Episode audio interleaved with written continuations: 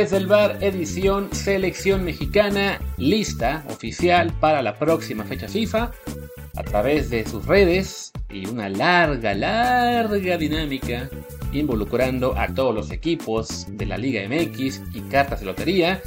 La selección por fin anunció la primera lista de Jaime Lozano, ya como técnico oficial de la selección. Y esto, en teoría, le tocaría comentarlo a Martín del Palacio, pero para mi muy mala fortuna, pues esto empezó como a la una y media europea. Él ya está de regreso, pero tiene el jet lag y claro, incluso sin el jet lag seguramente ya estaría dormido. Le mandé un mensaje cuando empezaron, nunca me lo contestó. Y claro, como ustedes saben, yo sí tengo horarios de sueño medio extraños, así que pues me fastidié interrumpo mis vacaciones para comentar esta lista. Por si alguno ya me olvidó, yo soy Luis Herrera y como siempre les recuerdo, este podcast lo encuentran en cualquier aplicación de podcast, obviamente, sea la de Apple, Spotify, Google Podcast, Amazon Music y muchísimas más. Así que por favor suscríbanse en la que más les guste, de preferencia en Apple Podcast o Spotify para que también ahí nos echen la mano con un review con comentario. El review, por supuesto, de 5 estrellas para que así más y más gente nos encuentre, como hizo nuestro amigo Zuldin desde Canadá hace ya unos meses. Este es un review viejo, porque desafortunadamente esta semana no han caído nuevos reviews a Apple Podcast y nos hacen falta. Por favor, échenos la mano ahí. Y nos decía él. El podcast se actualiza diariamente y tratan una variedad de temas relevantes del fútbol mexicano e internacional usan información sólida y sus opiniones son centradas y bien pensadas. Este proyecto es justamente lo que debería ser el periodismo deportivo mexicano. Aquí no hay nada de circo mediático, solo datos y calidad. Ahí está. Háganle caso al buen Suldín y también échanos la mano también uniéndose en Telegram al canal desde el bar, desde el bar podcast, perdón, donde ya saben, ahí les transmitimos muchas emociones y chateamos con ustedes de diversos temas hecho este bonito intro, pues a ver, pasemos a la lista. Eh, primero, si les parece, hablando un poco de las ausencias obligadas por temas de, de mercado. Hay seis jugadores europeos, yo pensaba que eran cinco, pero ya recordé de, me acordé de otro, que no están considerados porque, bueno, se acaban de integrar a un equipo nuevo o bien están en el proceso de, de cambiar de club. No va Chucky Lozano, no va tampoco, que bueno, aparentemente ya firmará eh, mañana miércoles seguramente con, con el PSB de vuelta. No, no puede pasar el viernes porque se acaba el mercado, así que ya lo, lo confirmaremos en unas horas que se va de vuelta al PSB. No está Jorge Sánchez, que lo acaban de presentar en el Porto de Portugal. Tampoco César Montes, que está ahí luchando por salir del Español de Barcelona. Tampoco Tecatito, que podría dejar al, al Sevilla. Eh, Luis Chávez, que apenas debutó hoy con el Dinamo de Moscú, al que apenas había llegado hace unos días. Y tampoco Gerardo Arteaga, que pues sospechamos que está por salir del gang. En su caso particular, también podría ser simplemente un no llamado porque no está jugando, desafortunadamente, en el gang y porque no se ha mostrado mucho con selección, pero tiene también sentido pensar, porque además ya se le había, eh, ¿cómo se dice?, este, ligado al Olympique de Lyon y se había dicho que había interés otros clubes, entonces es es factible que él también cambie de club. Y bueno, pues la, la federación, Jaime Lozano, quien sea que haya tomado la decisión, pues parece haber aprendido de experiencias previas muy negativas con jugadores mexicanos que se iban a Europa y que al mes de haber debutado, de haber llegado a, haber llegado a su nuevo club, se les convocaba para estas fechas FIFA de septiembre. Y claro, esto terminaba afectando a largo plazo porque pues les quitaba esa oportunidad, ¿no? De, de ganarse el puesto, de entrenar con su club, justo de entrenar con el técnico del club cuando hay menos jugadores en, disponibles, porque algunos están igual con selecciones. Y pues esto, desafortunadamente, teniendo una base de mexicanos en Europa tan cortita, pues sí afectaba, ¿no? Le pasó en su día también por cuestiones extracancha, bueno, a jugadores como Carlos Vela y Efraín, Juárez, que les dio la, esto por una fiesta que hubo hace muchos años, eh, con Giovanni también era un problema porque iba a la selección, lo sentaban en su club, eh, a Chicharito también le afectó, y así.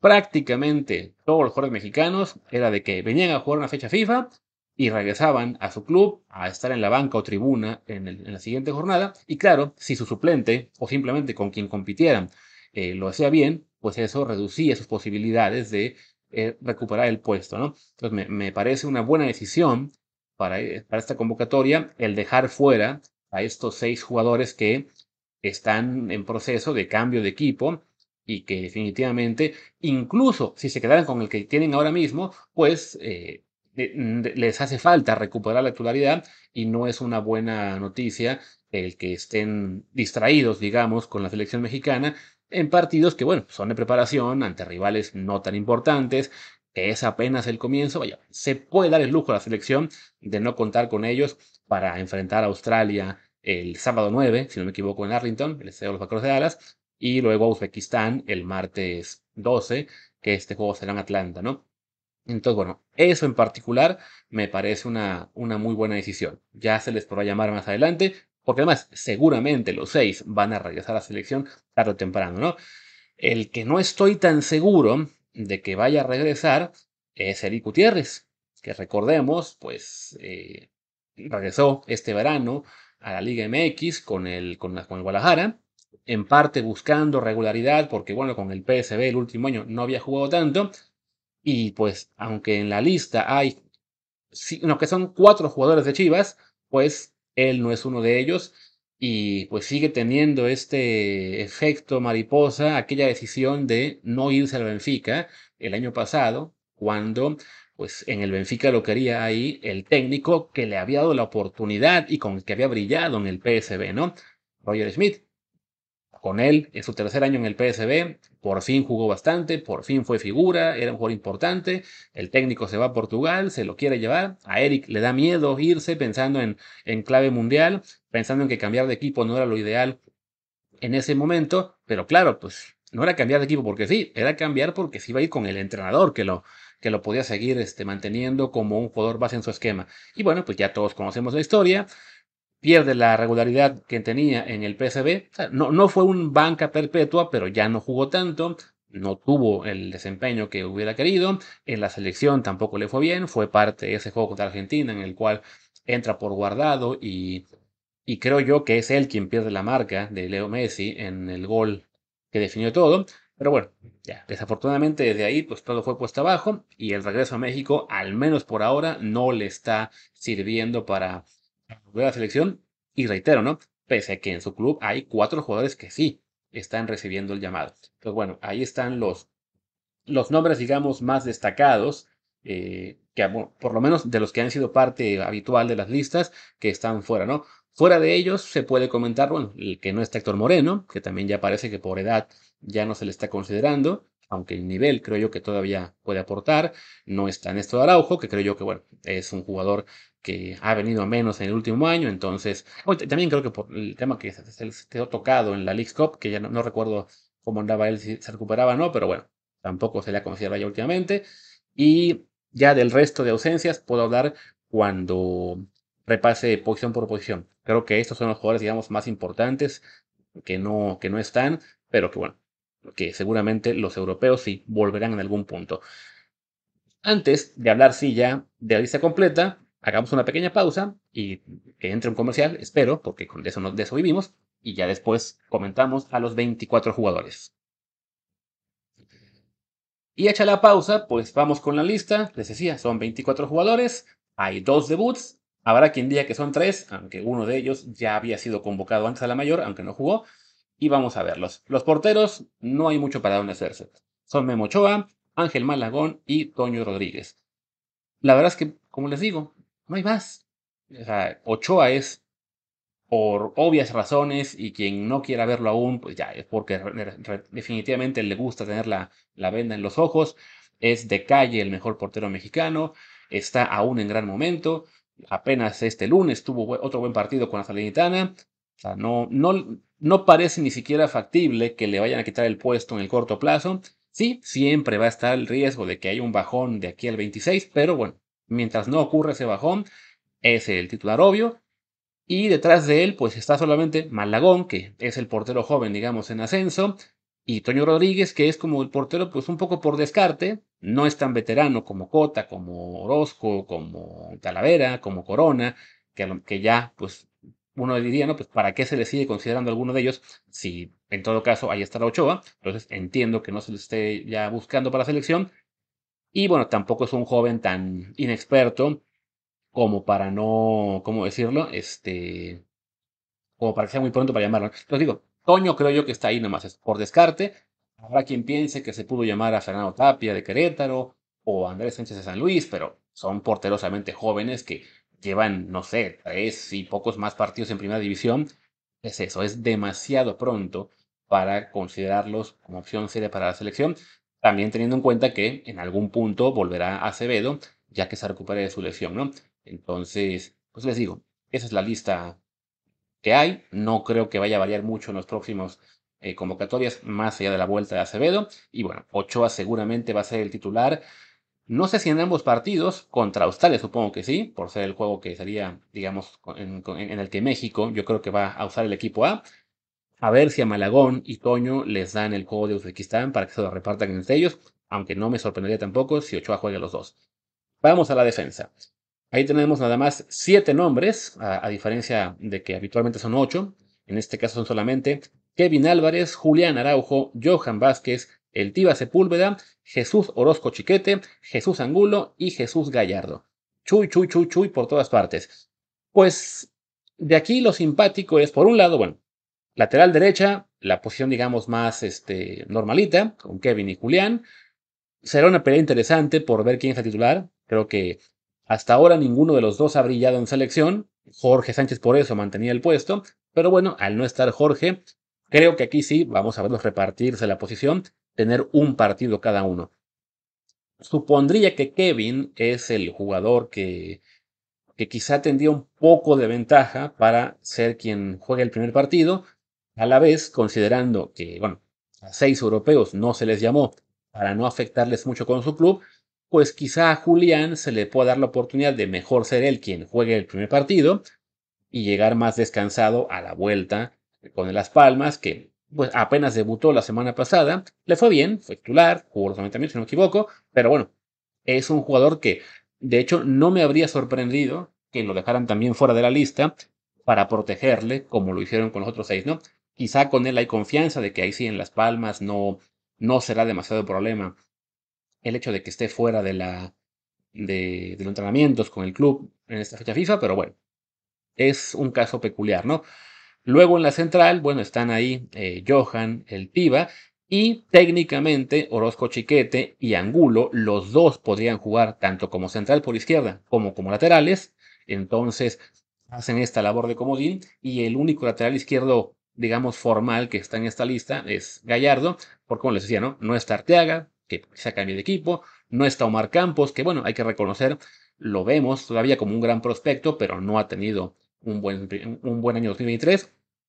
Entonces, tampoco sería una sorpresa muy grande que Jaime Lozano decida usar a Edson Álvarez como central, como ya lo hizo también en la Copa Oro, ¿no? Porque si no está César Montes, pues la verdad es que una central con Johan y el Tiva no me da tanta confianza por el lado del Tiva. Entonces, bueno, ahí estaría una solución, además de que ya hemos visto cómo, pues sí, el medio campo, al menos en la Copa Oro, eh, de repente parecía que, que Edson no sobraba, pero bueno, e-, era el jugador al que le estaban moviendo la posición para encontrarle acomodo, ¿no? Creo yo, bueno, que si, hubiera que apostar al menos por cuál es la, la, defensa central, bueno, la defensa general titular en el primer partido, pues sí, quizá Julián, Edson, Johan y Gallardo, definitivamente, ¿no? Eh, los, demás este, están ahí como opciones para el partido menos importante. Eh, y decía, bueno, yo que hay un tercer jugador aquí, eh, de los que hay gente que dirá que es debutante con selección, que es Orozco Chiquete, aunque bueno, él ya había sido parte de una convocatoria de selección mayor, si no me equivoco, la de marzo, en Nations League. Entonces entró por, si no me recuerdo, por Héctor Moreno.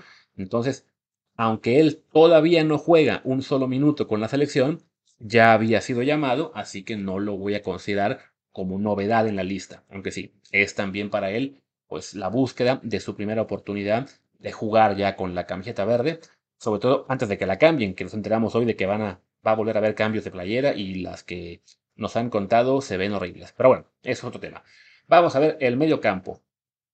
Aquí, bueno, tenemos la típica de que si, si la lista se considera un poco por cómo juegan en sus clubes, hay exceso de mediocampistas, pero si pensamos en cómo juega la selección, pues muchos de ellos son extremos, así que bueno, es en los que digamos que podríamos considerar que sí van a jugar el centro del campo son Charlie Rodríguez, Héctor Herrera, Eric Sánchez, Luis Romo, el propio Edson, que les decía, yo creo que será central en, esta, en este llamado, y Sebastián Córdoba.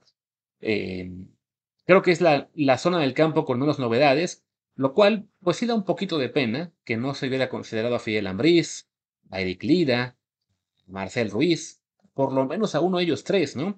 No hay ninguna novedad, son los de siempre, y claro, la vuelta de Héctor Herrera, que desafortunadamente bueno, no sé si afortunadamente, pero sí, será, será polémica, ¿no? Yo puedo entender a la gente que no quiere que vuelva porque a fin de cuentas pues tuvo un, mal, un, último año, año y medio malo con selección, rara vez tuvo actuaciones destacadas, que claro, pues se fue a la MLS y uno piensa pues para qué se le sigue llamando. Por otro lado, puedo entender, ok, en la MLS así sea la liga en la cual no nos gusta y creemos que es de bajo nivel, bueno, también podemos analizar eh, nivel individual y Héctor ha andado bien esta temporada con el Houston Dynamo y en su zona, pues desafortunadamente, al menos lo vimos en Copa Oro, nadie levanta la mano, no hay quien genere fútbol, no hay quien cree juego ofensivo, no hay quien pueda poner un pase filtrado bueno, un servicio de 30 metros, que son cosas que Héctor sí, sí hace, ¿no? Que es, es el jugador, eh, y lo dijo en su día Tata Martino, aunque lo vimos, y también este, creo que lo sabe Jaime Lozano, pues es el jugador más talentoso del medio campo que hemos tenido en la última generación. Sí, desafortunadamente con la selección ya son muchos partidos en los cuales casi no vemos nada de eso, pero claro, ante la falta de opciones, digamos, sólidas, pues se puede comprender que Jaime Lozano piense en él al menos como una opción de corto plazo, quizá de aquí a la Copa América. Claro, al ser esta la, primera fecha FIFA al ser dos partidos amistosos no tan importantes, uno dice, bueno, si lo ibas a llamar, también llama a Marcel Ruiz, ¿no? Por lo, para, para darle una oportunidad, ¿no? del resto de medio campo, bueno, lo, que le decía, ¿no? Fidel o, o, Lira, sí, pues digamos que sí da un poquito de bajón aquí ver esta lista con los mismos que, pues, que no han brillado demasiado, salvo a cuentagotas, ¿no? Si tengo que pensar también, diciendo, Si mantiene el eh, Jaime ese 4 estrellas habitual de la selección, pues yo creo que la media cancha titular, de nuevo considerando que Edson Álvarez sospecho que vaya a la central, pues a lo mejor, a lo mejor juegan ahí Luis Romo, Eric Sánchez y, Héctor Herrera, con, con Charlie y Sebastián Córdoba esperando para mejor ocasión, ¿no? Bueno, les digo, no, no hay mucho para dónde hacerse ahí, ¿no? Ahora vamos con los mediocampistas, diagonal extremos, este, este grupo de jugadores que, que según el parado del equipo los podríamos poner de un lado o de otro, pero que bueno, en el 4-3-3 casi siempre juegan por las bandas, aunque alguno también puede ser interior. Y bueno, lo, lo encabeza Orbelín Pineda, también está Uriel Antuna, el Piojo Alvarado, Alexis Vega y las dos novedades reales de esta lista, que son Jordi Cortizo del Monterrey y César el Chino Huerta de Pumas. Eh, de Orbelín, Antuna, El Piojo y Alexis, no hay mucho que decir, ya están conocidos y recontraconocidos. Da gusto que aquí sí tengamos por lo menos dos opciones nuevas. Se abrió esa ventana también, bueno, porque no está Tecatito, no está Chucky, ya no está Laines, que también ya se le ve cayendo eh, fuertemente en la preferencia de la selección mexicana. Y bueno, esto abre la puerta a dos jugadores que sí han ido elevando el nivel y que han ido mostrando buen, este, buen juego últimamente Jordi Cortizo, bueno, ya es un jugador más veterano, tiene ya 27 años, de hecho. O sea, si llega él al Mundial, lo haría con 30 años. los cumpliría durante el Mundial, porque él es el 30 de junio, pero vaya, es lo mismo, ¿no? Entonces, tampoco es un jugador que, y miren que lo tuvimos aquí alguna vez en el programa y que nos da mucho gusto que, que gente que vino desde el bar eh, tenga éxito y, acabe siendo importante para sus clubes y ahora incluso que tenga oportunidad de selección. Pero bueno, no, no quiero dejar que ese, eh, vamos a decir, cariño que le tenemos por haber estado aquí, me ciegue al hecho de que sí, ya es un jugador de 27 años que difícilmente se convertirá en un referente en la selección a estas alturas, ¿no? César Huerta, que habrá quien me pueda acusar, ah, pero él sí te gusta porque le vas, vas a Pumas, y es cierto, le voy a Pumas, eh, pero bueno, con, con, el equipo de la UNAM ha destacado mucho este torneo, eh, parece que sí está despegando, está explotando, entonces, ahí sí, hablando de un jugador de 22 años, da eh, más ilusión lo que pueda aportar, si bien seguramente no vamos a ver mucho de él esta, en este llamado. Seguramente los puestos de extremo eh, lo van los van a ocupar Orbelín y Antuna, quizá en el primer partido, y después de ellos están el Piojo y Alexis Vega, ¿no?